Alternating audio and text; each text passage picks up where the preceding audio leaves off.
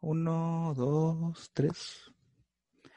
Hola amigos de Vida Porrada, muy buenas tardes. Mi nombre es José Guerrero Coronado. En esta ocasión tengo de invitado a Oscar Budegen de Mundo, de la cuenta de Twitter Mundo Eagles, en donde habla de Eagles, las Philadelphia Eagles, el equipo de la ciudad de Filadelfia, la mejor ciudad del mundo, les puedo decir, en muchos aspectos.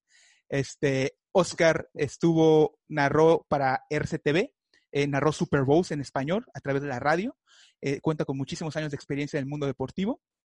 Este, antes de comenzar con esta plática, mencionarles que a los que están viendo esto por eh, YouTube, en la, en la, descripción del video tenemos los temas en los que, que hablamos, aparte de los videos, en, aparte de los minutos en los que empezamos a hablar de ellos, por si gustan ver alguno en específico, y a los que nos siguen a través de en nuestro podcast. Muchísimas gracias en cualquiera de las plataformas.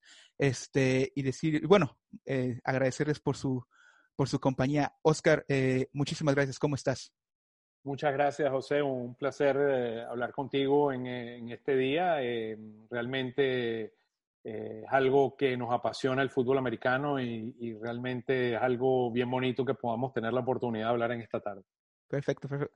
Eh, también recordarles antes de comenzar la entrevista que nos sigan en nuestras diferentes redes sociales, Instagram, Facebook, Twitter, eh, YouTube y también tenemos nuestro blogger.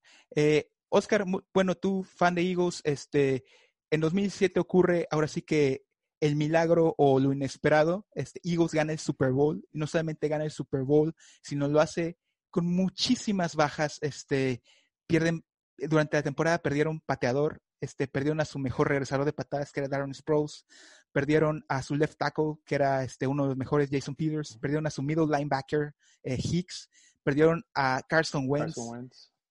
Literalmente, si, si tú pierdes coreback, pierdes left tackle, pierdes linebacker y pierdes pateador, tú estás, tú estás pensando en el pick número uno del draft, no en ganar el Super Bowl. Y ustedes lo hicieron. Eh, hablar, empezar con ese tema, ¿qué fue, lo que, ¿qué fue lo que hicieron bien ese año? O sea, ¿cómo, ¿Cómo se da esto a pesar de todas estas bajas? Bueno, muchas gracias, José. Este, realmente el, el, destino, yo lo llamaría, fue que llevó a los Eagles a ganar el Super Bowl. Eh, una de las cosas eh, empieza dos años anterior cuando eh, Doug Peterson reemplaza a Chip Kelly. Y yo creo que una de las partes más importantes fue Doug Peterson, que eh, jugó alrededor de 10 años como backup quarterback con Uh, mucha experiencia, ganó un Super Bowl con Green Bay y, y Brett Favre. Eh, también fue el backup quarterback de Marino, de Dan Marino. Eh, aprendió muchísimo y llevó una cultura al equipo, una cultura de, de, realmente de fraternidad, una cultura, aquí estamos todos juntos trabajando con una misma misión. Eh, y es lo que lo llaman, eh, si tú hablas con muchos de los jugadores de los Eagles, es un players coach. Ellos lo entienden. Una, un cambio significativo con lo que era eh, Chip Kelly. Chip Kelly era una persona bastante, era, lo llamábamos al principio cuando llegó a Filadelfia, un genio de la ofensiva de la Universidad de Oregon con el Widespread Offense, agarró a Michael Biggs y luego agarró a, Nick Foles y los convirtió. Nick Foles tuvo eh, en el año 2013 27 eh, touchdowns y dos intercepciones, algo, o sea, algo casi, o sea, nunca visto, transformó el fútbol americano.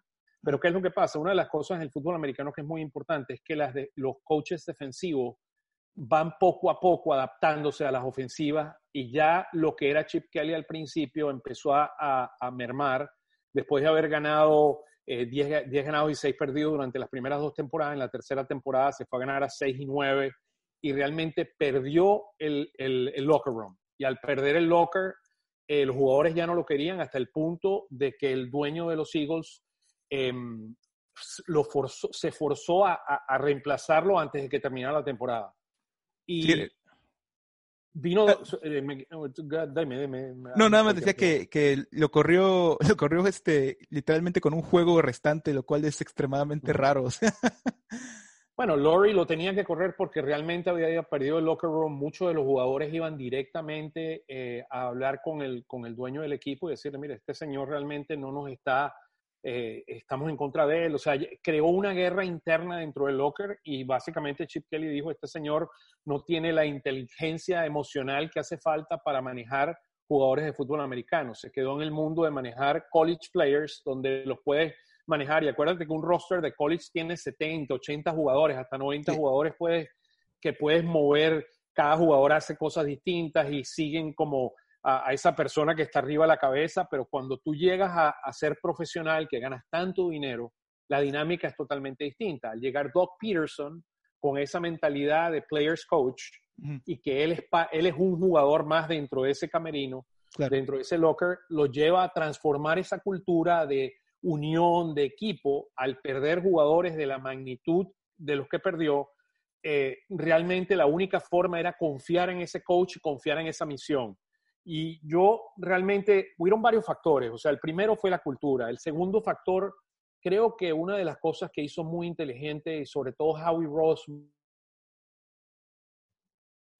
traer una cantidad de coaches para apoyar a Doc Peterson muy importantes. Jim, eh, Jim Schwartz con la defensa y Frank Wright desde el punto de vista como el coordinador ofensivo jugaron roles muy, muy importantes porque y una de las cosas que para mí fue eh, fundamental eh, también, además de tener esos coaches, es el rol que hizo, el trabajo que hizo Howie en construir y traer jugadores que en vez de ser las estrellas, son jugadores complementarios a los jugadores que tenía. En el caso de, Carson Wentz, el backup era Nick Foles. Tenía jugadores como Chris Long, como Patrick, em, em, Patrick Robinson, que hizo una intercepción en el juego con Minnesota, que fue que hizo el, en, el, en, el, NFC Championship, que volcara el marcador después de que Minnesota se fue arriba por un touchdown. Jugadores como, como que tenían experiencia de Super Bowl como eh, eh, Blunt, el running back Blunt, que venía de los Patriots durante muchos años. Realmente pudo complementar y al eh, Ajay, que lo trajo en un trade, Jay Ajay, que lo trajo en un trade a mitad de temporada de Miami, pudo de alguna forma solventar y los huecos que tenían. Y realmente el trabajo de los coaches agarrando a ese jugador, ese segundo jugador y poniéndolo en una posición y hacerlos creer que podían ganar el Super Bowl fue lo que lo llevó a, poder lograr el milagro, porque realmente así como fue el milagro eh, en el de Minnesota ganándole a New Orleans con ese pase en el último segundo, eh, realmente nadie pensó, por eso es que se ponían las máscaras de los perros los underdogs, que no eran favoritos, o sea, y, realmente creyeron, ellos mismos lo creyeron y lo, viste al final cuando fue ese famoso parade y uno de mis jugadores favoritos de los, eh, de los Eagles, Kelsey, dio aquel speech memorable, vestido en una, disfrazado de, la, en, el típico, en la típica forma como se disfrazan en Filadelfia. y te iba a decir, usted, bueno, tienen esos, esos cambios y llegan al Super Bowl y lo que más sorprende es que la defensa de Eagles no aparece. Este, Tom Brady les hace 500 yardas. Eh, literalmente, oh, sonará irónico, pero los salva una, una jugada defensiva. O sea, la única que hicieron, la hicieron en el momento correcto. Pero también lo, lo importante es que con un coreback suplente y como ya, te, como ya mencioné, con un left tackle suplente, le, ganan en el juego ofensivo a Brady. Este, tú, bien, analizando un poquito ese Super Bowl, o sea, ¿qué, viste que, que, hicieron, que hizo la ofensiva para, para competirle así fuego con fuego a, los Patriots? Mira, eh, los dos últimos juegos de la temporada regular cuando eh, eh, Wentz ganó 11 juegos y perdió 2 al principio de esa temporada del 2017.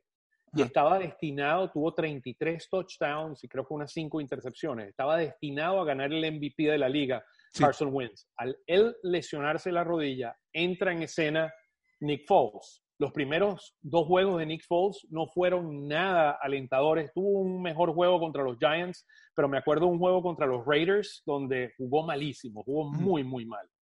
Y realmente todo el mundo se cuestionaba. Una de las cosas que llegó a ser después de que pudimos ganarle a Atlanta al final en la última jugada que Julio Jones se le va la pelota entre las manos y llegan al juego del NFC Championship una transformación completa y le doy todo el crédito a Doug Peterson y a Frank Wright. Ellos miraron, y, de nuevo, que hay que darle gracias también a Chip Kelly. Si tú te vas al año, no, no, te lo digo, si tú te vas al año 2013, cuando ellos miraron los juegos donde Nick Foles había sido un quarterback estrella, en el año 2013 contra los Raiders de Oakland en aquel entonces. Ahorita los Raiders son de Las Vegas. De Las Vegas. de, Las Vegas. Eh, precisamente estaba escuchando el gerente general de, de eh, Maya, que estaba escuchándole esta mañana, de que julio 24 empiezan los training camps. Ya es básicamente el día, julio 24 vuelve el fútbol y los training camps. Uh, pero yendo un poquito atrás, eh, con los, Angeles, eh, con los, con los um, Oakland Raiders, eh, Nick Foles tuvo el mejor juego de su carrera. Anotó siete touchdowns. O sea, siete touchdowns en ese juego. Y si te vas a estudiar qué lo hizo que pudiera tener, es lo que se llama el RPO, que es el Running Pass Option, que es básicamente en vez de, el quarterback tiene básicamente una cantidad de jugadas que tiene la opción de darle al running back o el quedarse con la pelota de acuerdo a cómo esté estructurada la defensa y hacer los pases adecuados. Esa es la estructura en la cual Nick Foles fue una superestrella, metió siete touchdowns contra Oakland. Y tanto en el juego contra Minnesota, contra en el juego contra los Patriots, transformaron a un quarterback que, un buen quarterback, por no decir otra cosa, lo transformaron en un Superman, porque realmente lo que hizo Nick Foles en el juego contra Minnesota, en el NFC Championship y en el Super Bowl fue Superman. Nadie en el mundo podría creerlo, o sea, todo, Fíjate que hasta en el juego que perdieron contra los Raiders, al final, en, creo que fue en la semana número 15 de la temporada, mm. estaban hablando de reemplazarlo por, por Sutfield, que es el backup quarterback. Estuvo en ese momento, decía, mira, este señor no va a poder. Entonces, de ahí es la brillantez de Doc Peterson y de, y de Frank Wright de ver qué funcionaba con este quarterback y lo reestructuraron. Y bueno, y viste la transformación. Tuvo los dos mejores, los tres mejores juegos de su carrera fueron el de Oakland con Chip Kelly y los, los dos juegos en los momentos adecuados para llevarle el Super Bowl a los Eagles. Y, que la gente también tiene que... Ah, no, eso no es fácil porque el trabajo ofensivo, las bases de la ofensiva se sientan en la off-season, en la pretemporada. O sea, hacer un cambio así es, es dificilísimo. En tan, en tan poco espacio es prácticamente imposible, pero también hay que, hay que decirlo, eh, Foles ya conocía a, a Doc Peterson, porque Peterson fue como el, el, hijo de Andy Reid mucho tiempo, entonces, le toca, le toca literalmente un año al principio, eh, que llega en, su año que es seleccionado a Filadelfia, le toca un poquito a Andy Reid y le toca un poquito a Doc Peterson. Y después, eh, bueno, él se queda, Foles se queda en Filadelfia. Después de que pasa por Rams, va a, Chiefs, en donde otra vez se encuentra con Andy Reid y Peterson, y ya después Peterson este, lo pide como backup, este, ya que, digo, Foles la verdad es que se había devaluado a, hacer un backup. Eh, y lo pide y, digo, es la elección correcta, pero, pero sí, o sea, remarcar que uno es, o sea, el coaching, como tú lo mencionas, hacer un cambio de coaching tan radical en, en poco tiempo, es increíble, es, es, es, es difícil, es dificilísimo, y más hacerlo con rivales de alto nivel, porque vas a, playoffs, o sea, vas a, enfrentarte, Minnesota creo que fue eh, la mejor defensa de, de la temporada, le metiste 38 puntos y después vas a los Patriots, que digo, los Patriots son eh, la, mejor dinastía en la historia y, ganas, ¿no? Eh, se da esta... Los Patriots no estaban preparados para jugarle a, Nick Foles jugando con RPOs. Básicamente lo agarraron fuera de juego y no estuvieron preparados. Al mismo tiempo, la, otro punto importante de, de, Doc Peterson es su agresividad. Él es un coach muy agresivo siempre está yendo por los, cuartos downs, siempre, y ahí ves donde ves la jugada del Philly Special, que realmente cuántos realmente coaches aceptarían que un jugador le dé una sugerencia. Y ahí tú ves la belleza de, del player coach. viene, viene Nick Foles, le dice Philly, Philly, y él dice, lo piensa un momento y probablemente tenía tres, cuatro, cinco otras jugadas, dijo, vamos a hacerlo. Confió en su jugador y eso vale un mundo. Eso dentro de un locker, o sea, dentro de un camerino vale un mundo. Sí, e, es, es este... A, mí me encanta esa jugada, o sea, porque siento que, o sea, simplemente, primero que nada, no te, no, o sea, los algo que tienen los Patriots es que causan mucho miedo, o sea, le causan mucho miedo a los equipos. Y literalmente ese año fue un ejemplo, o sea, porque el, campeona, el campeonato de conferencia contra los Jaguars los Jaguars tenían a los Patriots. Los Jaguars los tenían. Los tenían los Patriots, los tenían. No podían hacer nada. ¿Y qué les pasó a los Jaguars? Les entró el miedo. Les entró el miedo. O sea, ya no, ya no jugaron agresivos y ahí, ahí perdieron el juego. O sea, algo que no se me olvida y que yo cuando dije los, los Patriots van a ir al Super Bowl fue cuando antes de terminar la primera mitad del juego, los Jaguars tenían la serie ofensiva, la última serie ofensiva, y en vez de ir por puntos, se hincaron. Se hincaron para, para que acabara la primera mitad. Dije, eh, ahí, ahí dije, los Patriots van a ganar. No, no puedes perdonar a los Patriots, no puedes darle a los Patriots esos, esas concesiones. Porque los Patriots, en, en cuanto a ajustes, son los mejores. En ajustes de medio tiempo son los mejores. y este, si, si son buenos en ajustes y no, y no aprovechas cuando están abajo, va, va, a ser imposible ganarles. Y algo que, como tú lo dices, eh, tuvo Filadelfia en el Super Bowl, es que cada, cada posibilidad que pudieron, este, cada posibilidad de, de ganar, perdieron un poco, pero ganar, la tomaron. O sea, el field special fue una, eh, no me acuerdo si en el tercero o el cuarto cuarto hubo un fourth también, que, que Oh, impresionante. El cuarto cuarto, el, pase de una yarda o dos yardas a, a Sí, sí, ese, ese. Un cuarto down, ganando el O sea, estaban, estaban perdiendo como por dos o tres puntos el, el, juego en ese momento. Cuarto down, quedan cuatro o cinco minutos. O sea, ¿qué vas a hacer? Mira, no, no lo pensó dos veces. Es agresivo y la jugada fue muy apretada. O sea, eh, agarró la pelota por, porque es un tremendo jugador eh, aprovechando lo que se llama leverage, pero pero realmente, o sea, no muchos eh, coaches tienen esa sangre fría de decir, mira, para adelante. Y, y algo también que, que, la gente no recuerda mucho es que Doc Pearson empezó, desde su primer año, empezó a ser agresivo y en su primer año en Filadelfia, las decisiones de cuarto down que, que tuvo le costaron juegos. O sea, la gente se le fue. Yo recuerdo el juego contra los Cowboys en su primer año se le va por, por precisamente por, en vez de despejar, decía hacer un cuarto, intentarle en cuarta oportunidad y pierde, o sea, no logra el primer down y ahí pierde el juego, o sea, porque los Cowboys ganan posesión, al final empatan el juego, se van a, overtime. Entonces a Peterson ese año le llovió como no tiene idea, o sea, el hecho de que le haya, le haya llovido las críticas y haya mantenido ese estilo vale millones vale millones. Este, y hasta ahora, o sea, sigue haciendo lo mismo, o sea, lo hace y, y, ahora, o sea, lo sigue teniendo y, y, ha tenido ha tenido éxito, o sea, sigue sigue siendo un buen coach. Este, los, Fíjate el final de la temporada pasada, jugando con recibidores de segunda línea, muchos de ellos eh, que venían del practice squads o venían ni siquiera de eso, venían de, otros practice squads, de practice squads, o sea, los puso un, un, jugador que se llama Davis, que yo en mi vida lo había escuchado de la, de la Universidad de Georgia State. Ni su mamá había escuchado. Sí, no, no, no. Había, trajo otro, otro de la Universidad de University of, South, of, uh, of uh, Southern California que vinieron a jugar al último, el último. Y mira, con estos jugadores de Practice Squad, los pudo llevar a ganar, o sea, a poder llevar a los playoffs. Entonces, Oscar, ahora pasando al tema de de Nick Foles y Carson Wentz, se da una polémica que yo creo que para mí no era polémica, que Eagles decide irse por, por Carson Wentz. Este, mucha gente no, no le gusta esto, o sea, dice, no, pues Foles te el Super Bowl. Eh, ¿Tú cuál es tu razonamiento sobre esta decisión de irse por Carson Wentz y no por Nick Foles? Eh, mira, eh, yo estuve de acuerdo con la decisión de irse con Carson Wentz.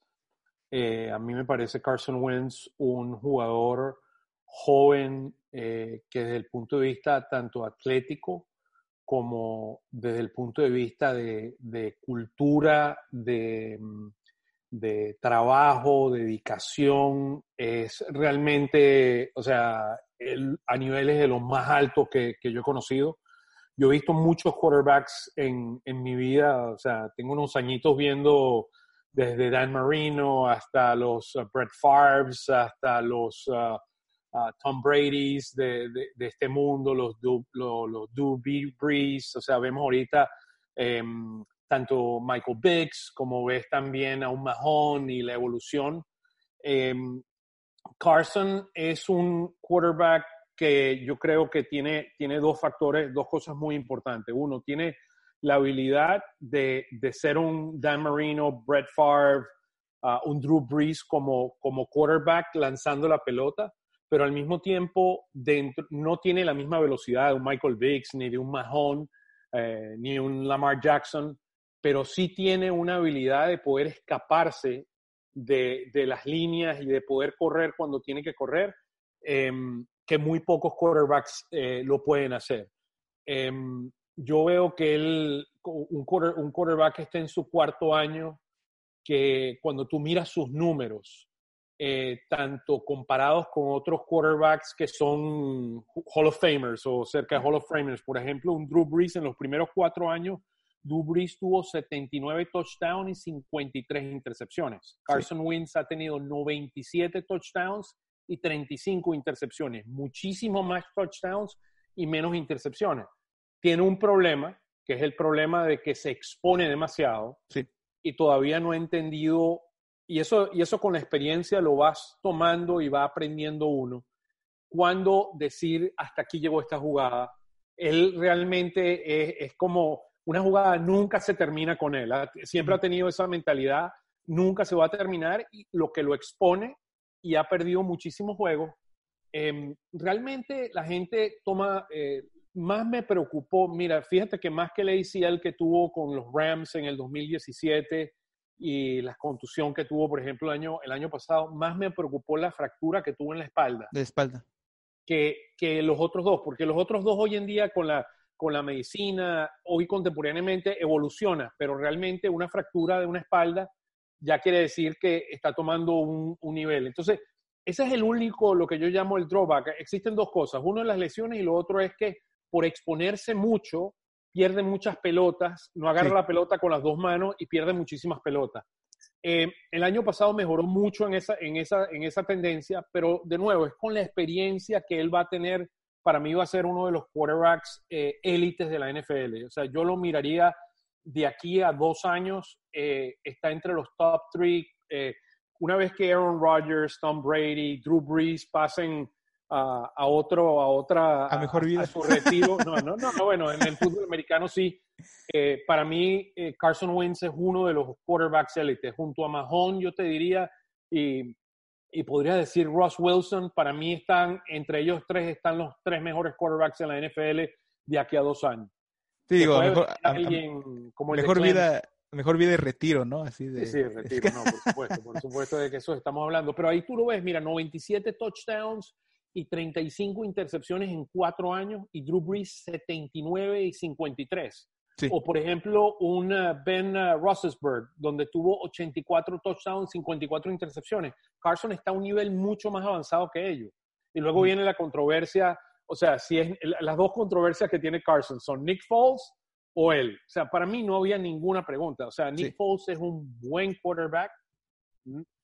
Tuvo dos memorables juegos. Como te dije, la, la defensa las agarró por sorpresa montando el programa de RPO que venía de Chip Kelly y realmente fue, fue un super, lo llaman, lo llaman eh, San Nicolás, o sea, San Nick, aquí en Philly lo llamamos San Nick, lo que hizo fue realmente milagroso. O sea, fue milagroso y, llevó a los Eagles, pero de ahí a llevar en la próxima década a los Eagles al próximo nivel, a poderse meter en dos o tres Super Bowls, para mí Carson Wentz eh, eh, tiene su nombre y su apellido marcado. Algo que, algo que también que la gente muchas veces no se acuerda o, no sabe es que Nick Foles nunca ha jugado una temporada completa, o sea, en toda su carrera, este, cosa que Carson Wentz hizo dos veces. Este, si bien esta, esta temporada 2019 salió por lesión, inició el juego, inició todos los juegos de temporada regular y también inició el juego de playoffs. Y Nick Foles jamás ha hecho eso. De hecho, también ha tenido bastantes lesiones. Este, y, otra vez ha sido banqueado literalmente por bajo nivel. Entonces, yo al igual que tú pienso que, que sí, que no era, no era pregunta, o sea, era lo que se tenía que hacer desde el punto gerencial. Este, y ahora. Pero un, dato adicional que te doy Carson Wentz en el Red Zone en los, desde el año, del año 2016, Carson Wentz tiene 72 touchdowns y dos intercepciones. Redson. El 2016. 72 dos touchdowns y dos intercepciones. Incluyendo el, algo que también decía, no, Carson no puede terminar los juegos, no puede venir de atrás en el último drive. Lo hizo cuatro veces al final del año pasado para llevar a los Eagles a los playoffs. Y sí tuvo un, esa, ese, como dicen, el run del último año sí fue, como ya lo mencionamos y lo mencionaste, fue impresionante por el hecho de que todos los jugadores que tienen que incorporar nuevos, que algo que la gente también, yo creo que hay que remarcar, es que en los receptores y coreback hay algo que se llama la química. Este, y la química determina todo. ¿Por qué? Porque un receptor muchas veces ah, tiene que correr rutas que son de opción Y las rutas, las option routes que les dicen, dependen, o sea, si, si el corner está en cobertura de hombre, haces esta ruta. Si está en cobertura de zona, haces esta ruta.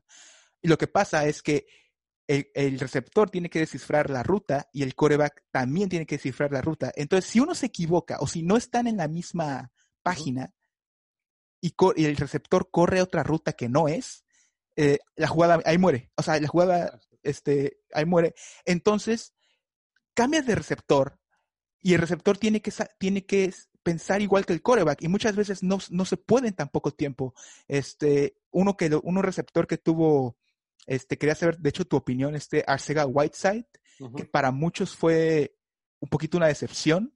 Este, y yo creo que sí fue una decepción porque literalmente el escenario se fue para él. O sea, se lesionaron todos los receptores y él que fue pick de segunda ronda del draft llega y yo creo que no, no aprovechó el escenario. O sea, creo que por el pick, que es un pick de segunda ronda, y por el hecho de que se habían lesionado los, los que lo tenían lo que lo tenían relegado a un, a un rol secundario. Alton Jeffrey se lesionó, se lesionó, Jackson. Se lesionó el mejor Agolor. pero, ¿qué te, quería preguntar, este, ¿qué piensas de, de, este, de, esos, de esos dos receptores? Ahora sí que quiero hablar de, ¿qué piensas de Agolor y qué piensas de Arcega Whiteside? Eh, déjame empezar con Arcegas Whiteside. O sea, Arcegas Whiteside es un jugador que viene de la Universidad de Stanford, de ahí vino Zach Ertz también. Em, me parece que eh, fue un jugador que en college fue muy, muy explosivo, eh, sobre todo en lo que era el red zone. Eh, venía marcado hace dos temporadas como el mejor wide receiver en el red zone en college football. Me parece que es un, eh, los jugadores evolucionan y se adaptan a la NFL en diferentes parámetros. Él no es una persona muy atlética, o sea, él, o sea, eh, su familia viene de un mundo de básquetbol, o sea, em, el, papá es español, o sea, y, la conexión a España eh, para nosotros todos es muy importante en Filadelfia. O sea, yo, me, yo quiero que J.J. Arcega Whiteside sea uno de los mejores recibidores. Yo creo que eh, J.J. Arcega Whiteside tiene mucho, eh, mucho potencial. Hay que tomarse cierto tiempo con él. Él no es un jugador que va a correrte más rápido. Él no juega, él no corre un 4-2, pero sí te corre un 4-4, 4.5. Entonces, eh, lo que eso te dice es que tiene que utilizar su leverage, su, su, su fortaleza física, su tamaño contra otros cornerbacks que son más pequeños y él va a ser un possession wide receiver. Para ser un possession wide receiver, tú tienes que ser un maestro corriendo routes. Y él está aprendiendo. O sea, yo vi mucho de su, de, yo analicé mucho del, del, del, film de él del año pasado y muchas veces era un poquito tímido, eh, fue mejorando, hacía, hacía varias cosas bien, se conectaba con Wins, pero esa química con Wins no existía todavía. Sí. Eh, para mí este año va a haber una mejora significativa en Arcega Whiteside y va, para mí, a dos o tres años va a ir mejorando. O sea, yo eh, veo que es una persona que tiene la, personalidad y la mentalidad, el amor por el fútbol muy, muy importante, que es clave. Eh, y veo que es una persona que tiene mucho potencial basado en lo que hizo en el college. Una de las cosas bien interesantes que no sabe la gente, en los primeros eh, cuatro, él jugó cuatro años en Stanford. En el primer año él no agarró una pelota.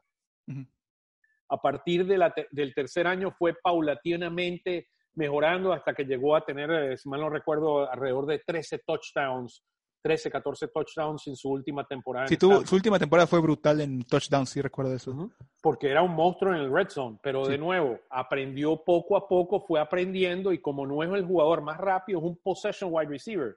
Y él es lo que tú llamas un wide receiver X. Esa es la posición ideal para él, que es la misma posición que juega Alshon Jeffries. Alshon Jeffries probablemente no empiece al, final, al principio de la temporada, lo que le va a dar la oportunidad a él de posiblemente jugar. Y la mayoría de los jugadores que agarraron los Eagles en el draft con Rigard, eh, Deshaun Jackson, em, varios jugadores como por ejemplo Goodwin, que hicieron un trade con San Francisco, todos son jugadores que son, eh, podríamos hacer el equipo de Estados Unidos de track and field aquí y, correr los 100 metros planos. Y, regresa Deshaun Jackson también. Sí, no, Dishon es un hombre fundamental en este equipo porque es un élite. O sea, a pesar de los años que tiene, creo que va a cumplir 33 años. O sea, Dishon es un hombre que, que, que, es fenomenal. O sea, él Y una de las cosas que tienes que entender, ¿qué, ha pasado con los Eagles los dos últimos años? Y esto es, cuando ganaron el Super Bowl tenían a Torrey Smith, que era muy buen corredor largo. Hace dos temporadas no tenían a Deshaun Jackson. La temporada siguiente tuvo a Deshaun un juego y anotó tres touchdowns en ese juego. Contra Redskins, ¿no? Contra los Redskins. Y luego se lesionó en el juego de Atlanta hoy, este año, vienen, vienen todo lo, lo que llaman, eh, yo lo llamo flash, por ahí puse una, una a, flash corriendo, vienen, vienen todos estos corredores que van a abrir y qué es lo que llega cuando tú abres la ofensiva con Rigger, la ofensiva con Deshaun, con uh, Jackson, ¿qué va a pasar con Sackerts? ¿Qué va a pasar con un uh, Goddard, que es un tremendo tight end? Para mí va a ser uno de los mejores tight ends en toda la NFL en un par de años y qué va a pasar con J.R. Sega Whiteside o un uh, Alshon Jeffries. Vas a darle todas las oportunidades de poder agarrar y a un Miles Sanders que va a ser un que es un corredor fenomenal en la parte de atrás. La ofensiva de los Eagles este año va a ser muy muy buena. Y línea ofensiva también hay, hay material ahí. Pero después de este Torrey Smith perdieron dos años seguidos donde no tenían threats y tenían jugadores que eran que venían del practice squad que no tenían la velocidad. Y, y, eso era un problema que le faltaba a los Eagles los dos últimos años. Y sobre tu opinión sobre Aguilar. Mira, Aguilar, eh, muy inconsistente. Si yo te diría cuál es la palabra que yo le colocaría a Aguilar, es inconsistente. Para mí es wide receiver averaje. Eh, tuvo una muy buena temporada. La mejor temporada de él fue la temporada del Super Bowl. Pero realmente no es un, no es un wide receiver especial. Llamémoslo así. O sea, eh, fíjate una de las cosas interesantes, estábamos hablando de los wide receivers en los primeros rounds. Si mal no recuerdo, vi una estadística que en los últimos cuatro o cinco años han agarrado 10 wide receivers. Este año va a ser interesante porque hubieron muchos más que agarraron. Sí. En estos años agarraron eh, alrededor de unos eh, cuatro o cinco años, han agarrado 10 wide receivers en el primer round. Solamente uno ha tenido mil yardas, que fue Brown, el, creo que juega con los Carolina Panthers. Ese fue el único wide receiver que ha tenido mil yardas. Todos los demás eh, les ha tomado muchos. Ross, por ejemplo, con Cincinnati no ha hecho absolutamente nada. Existen muchísimos wide receivers que en los primeros años no. Treadwell con Vikings, que ahorita creo que ya ni está ahí. Los Patriots agarraron un wide receiver el año pasado, estuvo lesionado la primera temporada. O sea, realmente el agarrar eh, wide receivers en los primeros rounds es bien, es una tarea no es fácil. O sea, ¿Por, qué? Y, y, una razón muy, muy sencilla. Cuando tú juegas en college, la mayoría de las defensas juegan zone defense. En la NFL juegan muchos más man-to-man, o sea, uno contra uno. Lo que necesita ser muy bueno en press coverage, y eso es una, o sea, tú tienes que tener una buena habilidad en press coverage y experiencia para tú sacarte de esa marca inicial y poder eh, eh, salirte. Entonces, eso es uno de, de, de, los problemas que tienen muchos de, de, los, eh, de los scouts analizando cuál va a ser ese wide receiver que va a ser muy bueno en press coverage y que va a poder jugar muy bien one-on-one. Eh, Washington Redskins agarraron, creo que en el tercero o cuarto round, agarraron un tremendo McLeod, creo que se llama McCollin, que es muy un tremendo wide receiver. Él, va a ser de los mejores wide receivers este año que viene. Ahora, pasando a, al draft 2020, hay Eagles ahora sí que fue, creo que el equipo que más. Yo diría que el segundo, después de Packers, el segundo que más sorprendió en, cuanto a picks. Este, el primero, el que sí me, esta, esta decisión sí me sorprendió que, Eagles, eh, considerando que Howie Roseman es alguien muy agresivo en cuanto a, a veces a conseguir jugadores, este, ¿por qué crees que no decidieron hacer un trade up para conseguir a, uno de los ahora sí llamados tres grandes, es que eran CD Lamb, eh, Jerry Judy y Henry Rocks. ¿Por qué crees que decidieron conservar su, su lugar hasta el 21, si no me recuerdo? Este, y tomaron, y después toman a Jalen Rigor cuando seguían, este, estaba este receptor Jefferson que muchos decían que era como el que debían tomar. Este, ¿Cuál es tu opinión respecto a esto? Sí, ellos tenían una oportunidad de hacer un cambio con Atlanta uno, de los problemas que tú tienes es, eh, los hijos estaban en la posición 21, bajar de la posición 21, bajar a la posición 10 o 11, donde empezó Rocks, que salió Rocks, que es un jugador eh, fenomenal, un Judy también de la Universidad de Alabama, que, es un excelente que lo agarró Denver. Em, yo cuando vi a Lamb cayendo, que ya estaba en el, en el pick, alrededor del pick 14, 15, donde entra Atlanta, digo, o sea, Howie tiene que montarse y pedir un cambio por, por Lamb. O sea, Lamp es el prototipo ex wide receiver de la NFL, es high volume, es fenomenal después de agarrar la pelota, corriendo con la pelota, o sea, todo, o sea, lo ves atléticamente, el hombre es de otro nivel. No es un gran corredor, no tiene gran velocidad, pero es, un, pero es un excelente jugador de fútbol. Ahí es donde tú ves las diferencias. Y cuando pasa a Atlanta, que agarra un linebacker, un cornerback, creo que agarró Atlanta en el, en el primer round, y llega a Dallas, yo dije, ay Dios mío, ¿qué va a pasar aquí? No, y, básicamente le veía, la, le veía la cara en su yate a, Jerry Jones y dije, este hombre va a agarrar a Lamb y allá pues los Cowboys y yo dije, espero que los Eagles no lamenten que los Cowboys hayan agarrado a Lamb por el resto de, su carrera, porque realmente es, es un wide receiver elite, yo lo tenía número uno, eh, porque realmente es el paquete completo de lo que tú llamas un wide receiver X. Muchos de los C wide receivers, que es como un Deshaun Jackson o como un Henry Ruggs, tú, tú te haces una gran pregunta sobre ellos. O sea, ¿realmente van a poder ser los jugadores élites que pueden ser? Deshaun Jackson lo es. No hay, eh, por ejemplo, Ross con Cincinnati no lo fue. muchas veces la gente proyectaba a Ross que iba a ser el próximo Deshaun Jackson. Y fue el corredor, eh, es el corredor que más rápido ha corrido en, en, un, en un combine. Henry Ruggs eh, fue, fue después de él. Y, es una incógnita, o sea, el wide receivers para mí es una de las posiciones más difíciles para, para agarrar en la NFL. Fue muy lamentable que no lo agarraron y te vuelvo y te repito lo mismo que dije el día del draft. Espero que los hijos no tengan que lamentarlo el resto de su vida, el resto de la carrera de, de Lamb. Porque si yo vería que eh, por el salario tan, tan alto que tiene, que tiene Cooper, que, que, probablemente eh, no, no eh, pueda jugar nada más una o dos temporadas y salgan de él y coloquen a Lamb como el, como el otro, eh, porque Gallup es un tremendo wide receiver, o sea, está empezando a agarrar vuelo y, y, Gallup, o sea, la combinación de Lamb y Gallup haría una combinación fantástica para los próximos cinco o seis años para los, para los Cowboys. Sí, algo que, y algo también que tiene el privilegio de agarrar un, a un primera ronda es que tienes la opción de quinto año este, que, que, te da un año más de un jugador, entre comillas, barato, ¿no?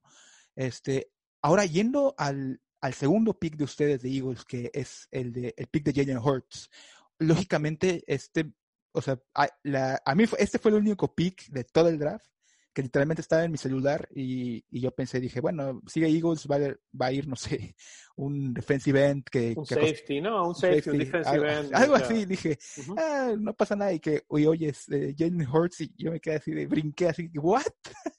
este... Mira, pues yo creo, yo quedé con la boca abierta cuando, hizo el, cuando hicieron el pick de Hurts, o sea, me, todavía hasta el día de hoy no le, o sea, entiendo de que Carson Wentz se lesionó bastante, pero Hertz es un proyecto. Sí. Hertz es un proyecto. Hertz no va a estar listo aquí a, esta temporada, o sea, que puede hacer los gimmicky plays. Ya lo dijo Doc Peterson, o sea, dijo, lo dijo Doc Peterson en una entrevista, eh, Jalen Hurts es el tercer coreback en el, al momento, porque Sotfeld va a ser el segundo, o sea, ya, ya literalmente ya se admitió eso.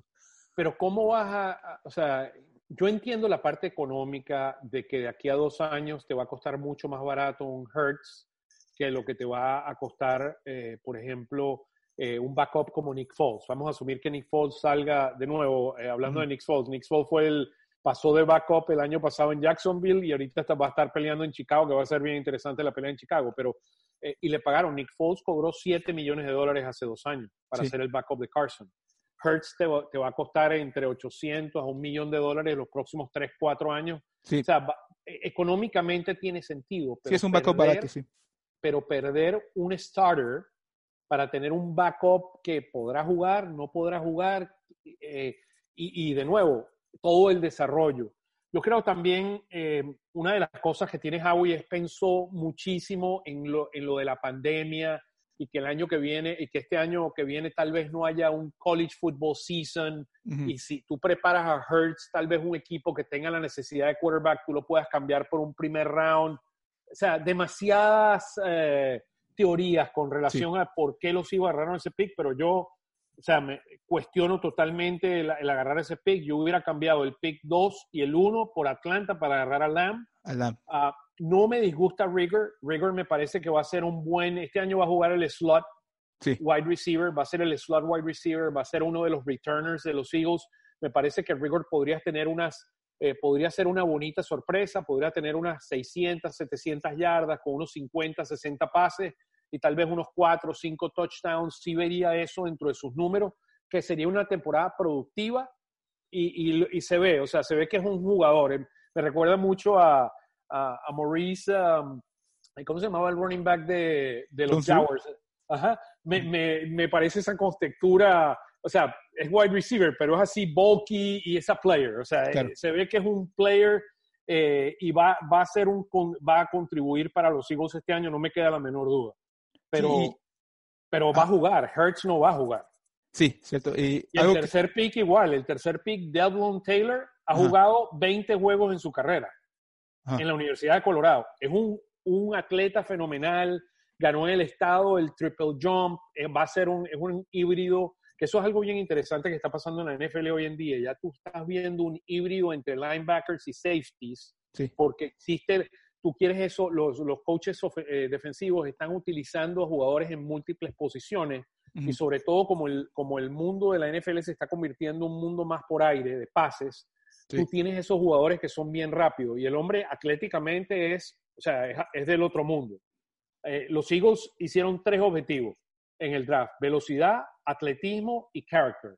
O sea, toda la parte de, personalidad, de que son amantes del fútbol, apasionados y todo lo demás. Y este muchacho, eh, Devon Taylor, tiene un potencial enorme, pero de aquí es un proyecto, de aquí a dos temporadas, tres temporadas. El que sí me gustó mucho, el, para mí el mejor pick fue Kevin Wallace, el, safety de, Clemson. Ese hombre va a ser, eh, muchas personas no conocen esto, pero él fue el roommate del el hijo de Brian Dawkins.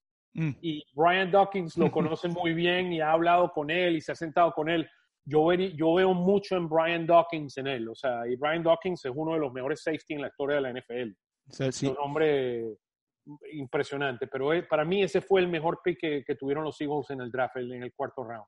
Eh, ahora, en, bueno, en, el pick de Hurts eh, había otros jugadores disponibles.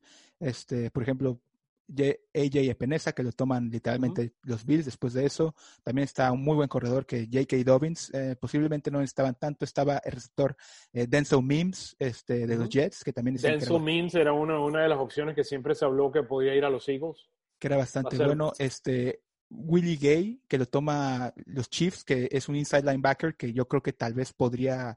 En, en, Eagles no, no, veo un inside linebacker todavía este, muy bueno. Este también está Zach Baum, que lo toman los New York Saints. Eh, ¿Tú cuál, este, en ese, en ese pick, ahora sí que si hubiera sido Howie, ¿a quién hubieras tomado? Mira, eh, yo veía ese pick, la, la, una de las necesidades más grandes para mí, eh, de acuerdo, asumiendo que la defensa la maneja Schwartz. Schwartz tiene dos objetivos. Primero, la defensa de Schwartz, la línea ofensiva tiene que ser élite. Sí. Porque el objetivo de él es minimizar el tiempo que el quarterback tiene la pelota y parar el run. Entonces él usa la, la, la, defensa 4-3 donde tienes jugadores como Fletcher Cox y recuérdate este nombre, Javon Hargrave, que agarraron de Pittsburgh. Sí. Ese hombre va a ser un monstruo. O sea, y regresa Malik Jackson también.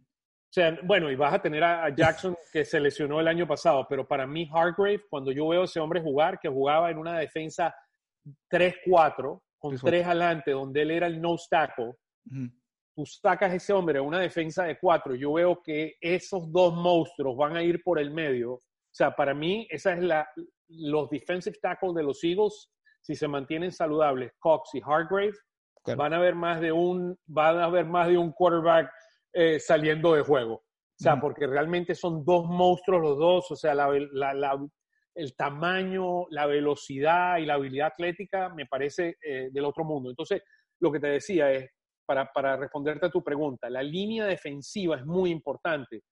Ya Brandon eh, Graham está, está subiendo en edad, va a tener 32, 33 años el año que viene. Es importante hacer un reemplazo con él eh, y, me parece que un defensive end probablemente era la posición a la cual yo hubiera escogido. Eh, también estaba el safety, pero de nuevo, con, lo, con los free agents que, que firmaron, eh, que firmaron a, varios eh, muy buenos. Eh, agarraron un jugador como Will Parks, que viene de Denver, que es de Filadelfia.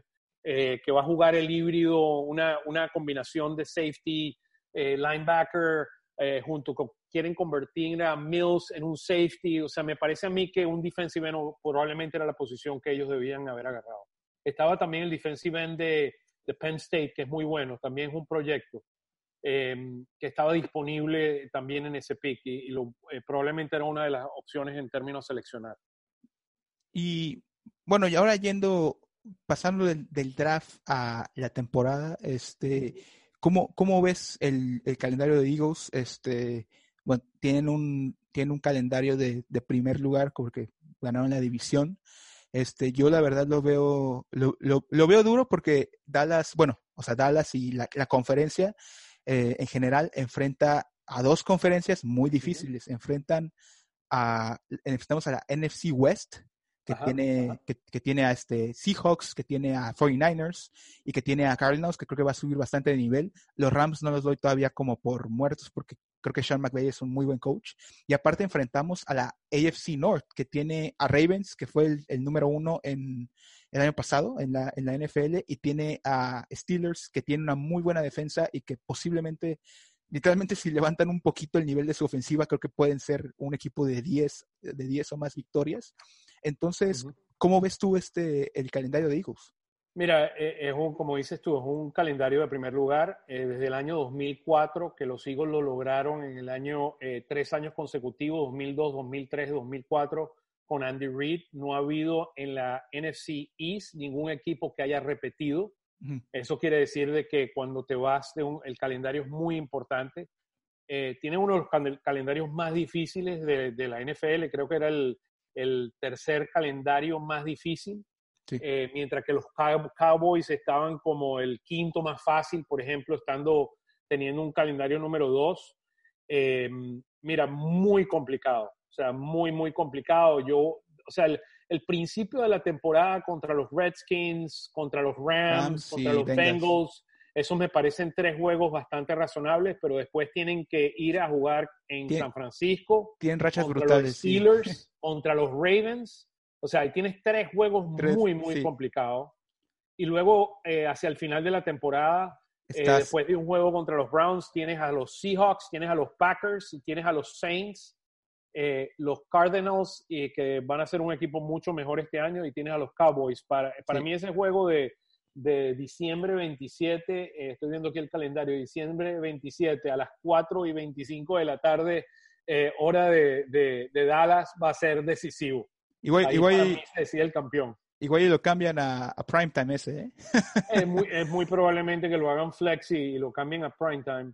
Sí, eh, pero para mí ese juego va a ser decisivo. Eh, yo, yo como veo los dos equipos analizándolo, o sea, igual vamos a hablar de los cuatro rápidamente. O sea, sí, para claro. mí, el equipo, la, la, ofensiva número uno la tienen los Cowboys. Yo creo que la ofensiva de los Cowboys eh, no la, eh, es una de las ofensivas más completas de la NFL, seguida de la de los Eagles.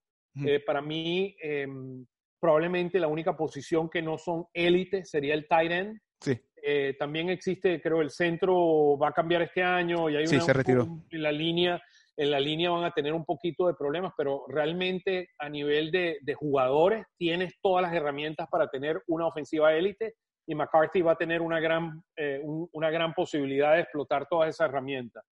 Eh, creo que la ventaja de los Eagles está en el tight end y probablemente en la línea, porque hay, van a haber varios cambios en la línea, la línea ofensiva de los Eagles es, es realmente, o sea, con un Kelsey, que es probablemente el centro número uno. Lane Tienes Johnson. a Brooks, tienes a Brooks, que es, un, que es uno o dos con, con Zach Martin en, dentro de los, de los guards.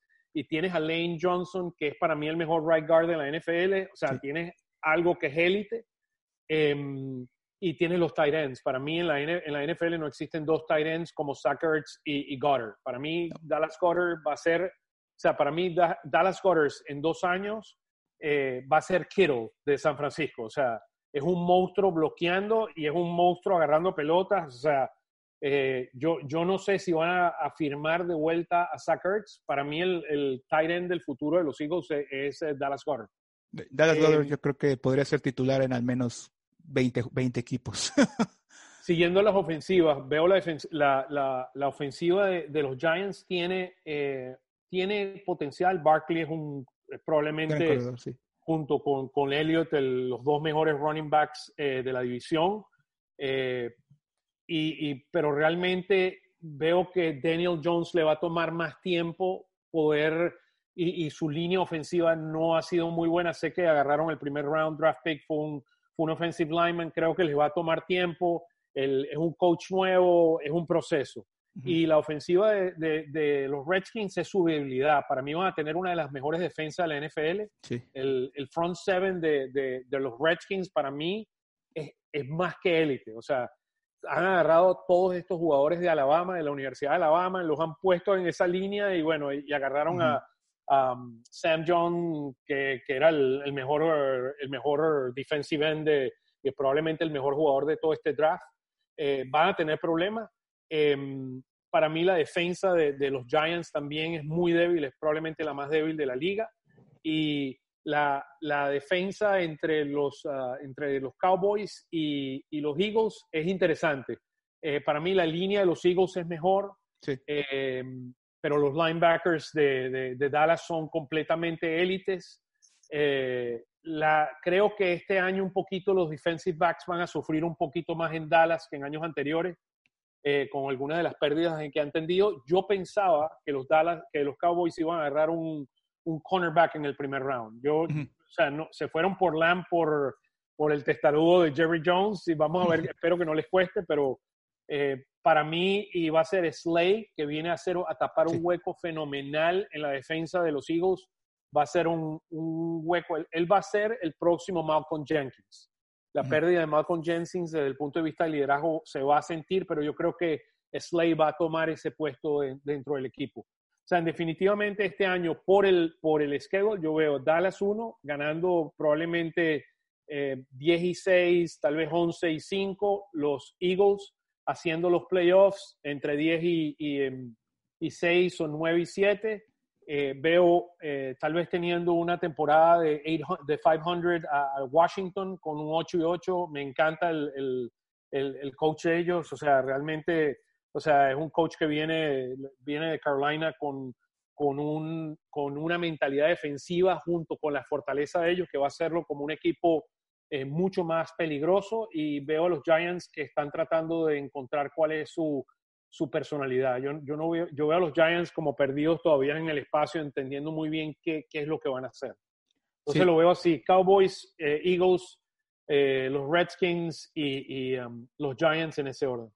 Sí, y concuerdo, y, algo que también quería decir es que todavía veo una, veo una este, grieta entre los primeros dos y los segundos dos bastante grandes. O sea, yo creo que hay una grieta de unos cuatro a cinco juegos, o sea, de diferencia de victorias, este, precisamente por, por lo que dices. O sea, creo que organizacionalmente y en equipos, o sea, los Eagles y Cowboys están prácticamente completos, mientras que en, en, hay muchos huecos en los, en los de abajo. Y, y, pero otra cosa que quiero mencionar es que los cuatro coaches de la, de la división saben lo que es llegar a un Super Bowl. Este, McCarthy ganó uno con Green Bay, eh, Doug Peterson ganó uno con Eagles. Eh, y uno con, como jugador con Green Bay. Con jugador, este, tienes a este, ¿cómo se llama? Eh, Ron Rivera, que llegó al Super Bowl con Panthers y que ganó uno con, como jugador con este, con Chicago. Y Joe Judge, que fue entrenador de equipos especiales de los Patriots este, durante este cuantos años. Durante estos últimos años también llegó al Super Bowl. Entonces, este, creo que saben lo que es el éxito y saben lo que es llegar lejos. Entonces, sí, sí va a ser este. La incógnita, obviamente, aquí es Judge, porque tiene un equipo muy joven y, tiene un, y, tiene un, equipo y es, es un coach de primera este, es su primer año, pero creo que ha hecho una buena decisión que ha sido, tiene a dos head coaches, ex head coaches en su staff, tiene a Jason Garrett y tiene a Freddy Kitchens. Entonces... le regalo a Jason Garrett, lamentablemente se fue de Dallas. pero pues ahí Los Eagles, los Eagles eh, celebraban todos los años que Jerry Jones decía, Garrett va a ser el coach el próximo año, nosotros celebramos en Filadelfia. Pues les ganó varios, eso sí después. Sí, no, ahí recuérdate también que el primer año es un proceso de adaptación y entonces eso va a ser una ventaja para los Eagles, teniendo a Doug Peterson que a los demás. McCarthy para mí es una, una buena incógnita. Eh, si tú me preguntas, para mí él no ganó todos los con un quarterback como Aaron Rodgers tenía que ver y, y la ofensiva que ese hombre tenía debió haber ganado mucho más Super Bowls que los que ganó, pero bueno, vamos a ver y tiene tremenda ofensiva con, con, los uh, Cowboys. Pero también hay que, hay que mencionar algo, las segundas oportunidades suelen ser muy buenas. Este, Andy Reid, eh, Bill Belichick, entonces, y se tomó un año, entonces se tomó un año como para retroalimentación, entonces por eso tengo también confianza y positivismo a, Mike McCarthy.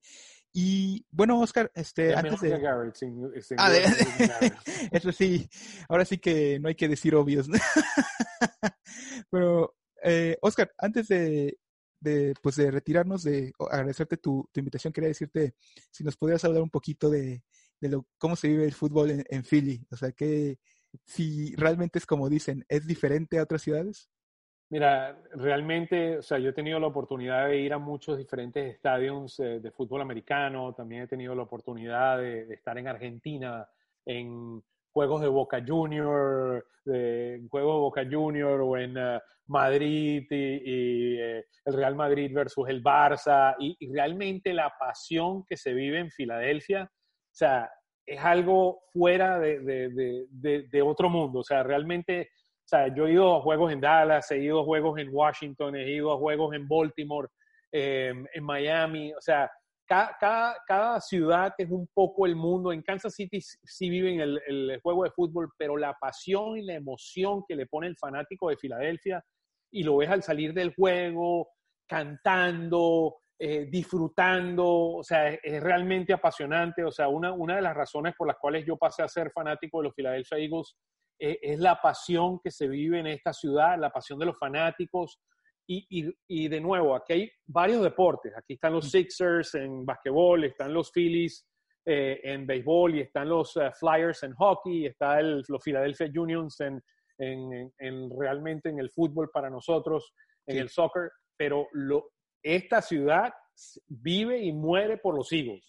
Aquí se habla de los Eagles los 365 días del año, las 24 horas del día, tú escuchas a las dos o tres emisoras de radio que existen de deportes y es Eagles, Carson Wentz versus Nick Foles y el por qué, o sea, es realmente algo apasionante y el fanático dentro del estadio le transmite esa pasión al equipo. Y aquí es donde lo ves que el home field advantage, o sea, aquí le han tirado hasta hasta, ¿cómo se llama? Pelotas de nieve a Santa Claus, o sea, aquí no perdonan a nadie, o sea, la, pasión de verdad que, que, tiene el fanático de los Eagles muere y me, recuerdo un juego contra Minnesota hace, el, eh, hace como tres años que Minnesota vino a, a Filadelfia y los fanáticos afuera del estadio venían caminando como 10 fanáticos, le cayeron a cerveza a todos los fanáticos, o sea, no perdonan, o sea, si tú vas al estadio de los Philly, de, de, los Eagles, al Lincoln Financial Field, tú tienes que ser fanático de los Eagles a muerte. El año pasado un jugador de los 76ers que tuvo la inteligencia o la poca inteligencia de irse con su camisa de los Washington Redskins y los fanáticos lo agarraron, eh, eh puede ser puede ser jugador de los 76ers, puede ser jugadores, pero aquí somos Eagles y aquí no entra nadie que no sea Eagles fans. O sea, es, realmente una pasión a muerte por los Eagles y, lo que te digo, aquí se come, se vive y se toma eh, Eagles 365 días del año. Le, platicábamos antes de, de, grabar que, bueno, yo, yo, viví en Filadelfia y me encantó la ciudad y algo que, que recuerdo mucho es el humor, o sea, el humor de la ciudad cuando perdía Eagles, o sea, en la oh. semana, se notaba, o sea, era, era, era increíble, pero se notaba, o sea, había una, o sea, perdía Eagles y notabas que la, gente, no va al trabajo, o sea, la gente llama enferma, o sea, no pueden entender, llaman a las radios, o sea, por, ejemplo... Eh, tiene el Sport Talks, creo que el, ahora sí que le dicen el Sport Talk Radio, este, de que, de que la gente habla al, al programa y, y, hay uno que se llama muy famoso Cataldi, creo que es. Sí, Cataldi, Andrew Cataldi en el 94.1 FM en las mañanas. Él tiene siempre, allá como 30 años haciendo el programa de las mañanas. Y, este, sí, o sea, es eh, muy, muy metida, este, es, sí, eh, como te digo, es, es, es la ciudad donde más sientes, o sea, yo he vivido en, tuve la fortuna de vivir en, en Chicago, de también estar un poquito en Seattle y, y en otros partes de Estados Unidos y, definitivamente ninguna otra lo, lo ves así. Este... Sí, tú, tú, ves, por ejemplo, en Seattle, es el fanático número 12, pero es un fanático apasionado por su equipo, pero es un apasionado hasta cierto punto light. Aquí es, si tú vas a un Boca Junior eh, River Plate, a un juego entre Boca, Boca Juniors y River Plate en Argentina, eso es una locura, o sea, eso es una locura. Los fanáticos, o, o, Lorenzo, o te vas al Tri en México, o sea, la gente vive y muere por su, por su equipo. O, la, o, la, furia en España, o sea, realmente la pasión que uno sirve, o la selección de Brasil, por ejemplo, mm. los, eh, los cariocas ahí que, que, que, miden y mueren, mueren por su equipo, o sea, es algo, es así esa pasión que se vive aquí en la ciudad de Filadelfia. Me acuerdo cuando terminó la temporada del año pasado, que perdieron contra Seattle, que Clowney le pegó el golpe por la, por la cabeza a Carson Wentz en un golpe que para todos en Filadelfia fue totalmente ilegal. Yo, yo, lo puse por Twitter. Uno de los castigos para el comisionado de la NFL es que escuche durante, durante dos horas el Sports Radio, porque lo que hablaron de la liga y de lo que no, de que cómo ese hombre puede haber sacado a Carson Wentz de juego, que nos votó la temporada, que perdimos la temporada por la liga, o sea, querían comerse vivo a la gente, o sea, realmente e, eso no lo, lo, lo vives en otros lugares donde empiezan a hablar y echan broma y todo lo demás, y quién debes poner y el coach no sirve. No, no, no, aquí, o sea, cuando llama, llama Doug Peters, o sea, yo ruego por Doug Peters los lunes en la mañana cuando él llama, porque él tener que decir de que perdió un juego, eso es, bueno, pues, una locura. Y, tiene un programa de, de, de, 8, 8 y 15 con Andrew Cataldi. Tiene el programa los lunes en la mañana. Y él llama toda la mañana a las 8 de la mañana. ¿Doc Peterson? Doc Peterson llama a, las 8 y, a las 8 de la mañana el lunes después del juego del domingo. Es, y es, así, es una locura. No, no, no, no. Eso es. De hecho, algo que, que hablábamos con Chip Kelly le reclamaban mucho eso que no era cercano con el fan. Este, y Él perdió el fan, él perdió a los jugadores. y te, iba a decir algo, eh, hay un poquito una, este, como, ¿cómo se dice? Una percepción negativa al fan de Eagles. Este, lo acusan un poquito de ser violento. Eh, no, esto no, no, recuerdo si es cierto o no. Dicen que hay un, un juzgado en el estadio. Este, bueno, ahí hay, hay varias personas que, que, se llaman, o sea, y tú ves cuando entras al estadio que ponen las imágenes de eh, si existe algún fanático que está haciendo lo que no debe hacer, eh, manda un text message y nosotros vamos a tu asiento y lo buscamos. tratan de hacerlo, pero realmente, mira, cuando tú vas a ese juego de fútbol, tú lo que vas es a vivir esa pasión y si te caen a cerveza, te caen a cerveza, si te dan golpes y te empujan, te dan golpes y te empujan pero lo único y lo que yo le recomiendo a cualquier fanático de otro equipo, jamás te pongas la camisa de tu equipo yendo al, al juego de los Eagles porque no vas a salir vivo de ahí. Eh, y, es la pasión, o sea, si tú eres fanático de ahí, o sea, tú mueres por tu equipo y es, y es lo que sienten todos los fanáticos y sentimos todos los fanáticos de los Eagles. Y, y algo, también algo que decía la gente cuando fue el desfile de, de campeonato del Super Bowl, que empezó en, empezó en el estadio, ¿no? En Lincoln Financial Field empezó en e, Lincoln, Financial, Field y llegó hasta el Museo de Arte, hasta las escaleras de Rocky, conocidas este, como la conoce la mayoría de la gente. Eh, eso es una distancia enorme, es una distancia como de unos 10 kilómetros, creo, ¿no? Sí, este, y, había gente, estaba lleno en todo, o sea, e, era increíble, o sea, lo ves, lo ves y, y dices, este, oh, pues se ve lleno, pero la distancia, o sea, el camino estaba lleno también, o sea, es inimaginable cuánta gente fue, o sea, porque... La gente llamaba, la gente le pedía, rogaba por la radio, diciendo, yo quiero ver un, un, Super Bowl de los Eagles antes de yo poderme ir a morir. La gente, todos los deseos de toda la ciudad es que, era que los Eagles ganaran un juego. O sea, e, es una pasión tan grande por el equipo y lo porque Filadelfia son los Eagles, los Eagles de Filadelfia. Eso es, Tú puedes decir Phillies, tú puedes decir Sixers, tú puedes decir Flyers. Los Eagles son los Eagles. O sea, ocupan el puesto 1 al puesto 10. El puesto 11 son los Sixers. Eh, eh, y es eso, es eso lo que vive. Y ese día fue un día de celebración donde todos salimos a la calle, todos vimos a los jugadores en las carrozas, movimos de aquí a, ir a donde dices tú, que es el, es el Museo de Arte, donde están las escaleras de Rocky en la parte de abajo está la estatua de Rocky y, tú vas subiendo las escaleras. Es, algo que fue algo muy lindo, o sea, para todo el que vive en Filadelfia y a pesar de que ha sido un frío, tremendo frío ese día, o sea, aquí no importa el frío, mientras los hijos vayan, o sea, ya vamos todos a, apoyarlos y, seguirlos. Y bueno, mira, eh, yo te digo, para mí, mientras Carson Wentz eh, esté sano y esté de quarterback, los Eagles tienen una buena probabilidad y teniendo una, una, buena línea, una buena línea defensiva. Y esperemos este año unos mejores wide receivers tengamos la oportunidad de regresar al Super Bowl. Todavía creo que le faltan algunas herramientas. Le falta un running back, eh, un running back que reemplace a Jordan Howard. Le falta un rotation defensive end para mí esas dos posiciones son, son realmente eh, claves para poder eh, volver a, llegar a tener la posibilidad de ir a un Super Bowl. Eh, ¿Y de linebacker ves, lo ves completo también? Mira, el linebacker, el Jim Schwartz utiliza dos linebackers en su estructura em, básica de defensa.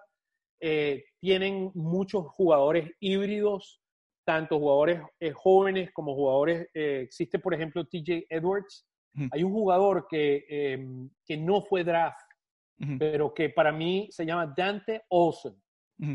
El hombre batió el récord el año pasado de más tackles en college eh, con 179 tackles. Tuvo 11 sacks y 3 intercepciones.